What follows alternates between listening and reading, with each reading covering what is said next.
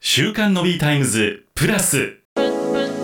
毎週木曜午後7時から全国のコミュニティ FM でお届けをしている週刊のビータイムズその番組を飛び出して本編ではお届けできなかったあんな話題やこんな話題をデイリーでアップデートします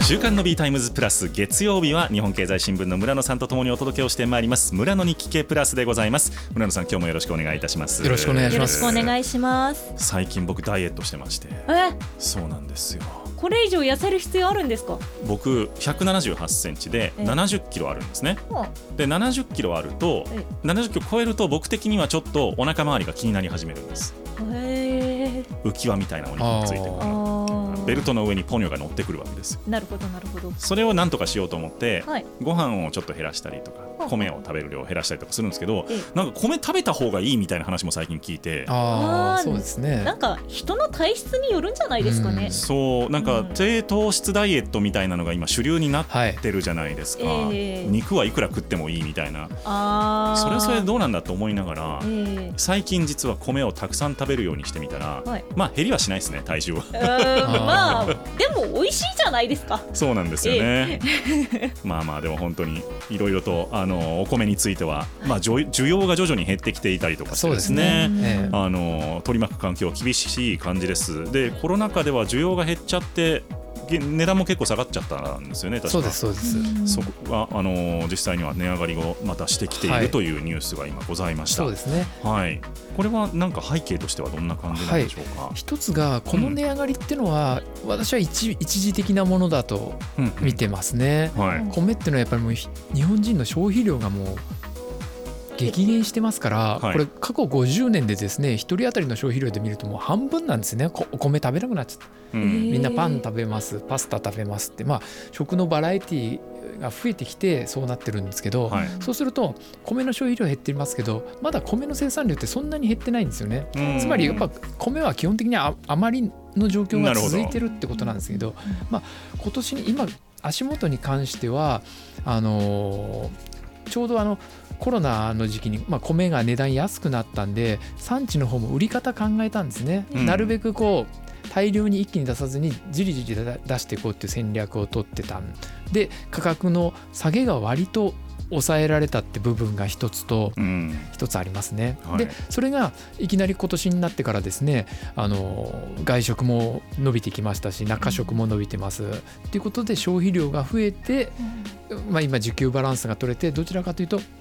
数字だけで見ると値上がりしたような数字にはなってますけうどんでこれ中身見ますと、はいはい例えばあの魚沼産コシヒカリとか超高いブランド米ってありますよね、はいあの値段っていうのは実は下がってるんですねえ。あそうなんですそか、うだからお手頃なやつがちょっと上がってるかなっていうんで全体で鳴らしてみてプラスになってるんだろうなと私は見てますけどねなるほあど、ーえこれ中中価格帯低価格帯のお米がじりっと上がったってそれは外食が外食中食向けのやつがガッと伸びたからというのとやっぱり店頭で他のものが値上がりしてますからパンも高くなってる中でじゃあお米選ぶ時にどうしてもやっぱちょっとお手頃なやつをうん選ぶか中価格帯のやつを選ぶかなっていうのが増えてきてっていうことですね。なるほど、え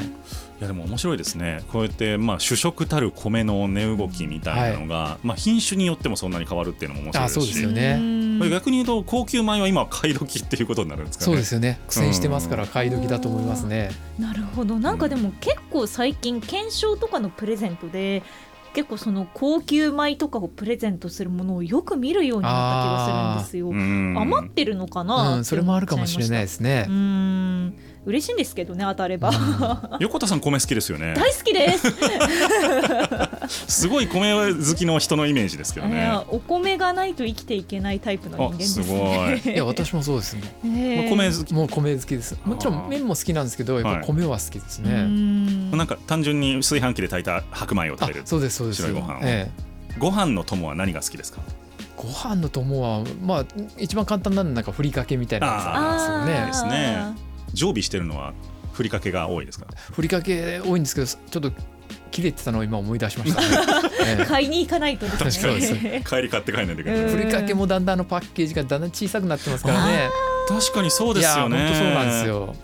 なんか 悲しいですね悲しいですね。丸見屋さんも大変なんだろうなと思いなあーそうがでらすねうんうんん、横田さんご飯のお供何が好きですか私大体納豆とかキムチとあかあです納ね豆はそうですね。発酵食品ね、そうですねうん、あれはすごい体にいいらしいですねやそうああ納豆キムチの組み合わせっていうなんかめちゃめちゃ健康かもしれません私ねはいえだなんか大丈夫ですか低気圧以外に不調はないですか全くないですねー逆に言うと低気圧以外ないんですよ不調がそっかはいすごいですねめちゃめちゃ健康ですね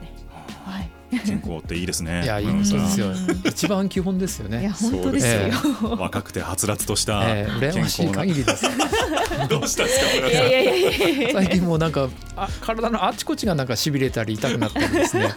えなんか満身創痍みたいえいなや本当そうなんですねもう。そんな落としじゃないと思うんですけどいやいやね。いやーでもねやっぱりあのいろんなご飯のお供もありつつ皆さんのね、好きなものも教えていただきたいなと思いますが僕は個人的にはあの鮭フレークが好きですね。ああいいですね。はい結構高いんですよあれでも、はい。そうですよこねんだけで300円もするんですかみたいなあうんーうん手間を考えたらそうなんですけどねわあわあわあわあ塩昆布もいいなと思いますね。あーいいですね。美味しいですねうん塩昆布もなんか小さくなってますねあの袋が。あー高確くかなりにましたよね、食べ塩物まあ昆布、そうですね。これで500円って思う時ありそうますそもうんそう業務用わーいって買ってきたら498円って書いてあってああ。すごいと思って、ね、 なりますなります、大切に食べないと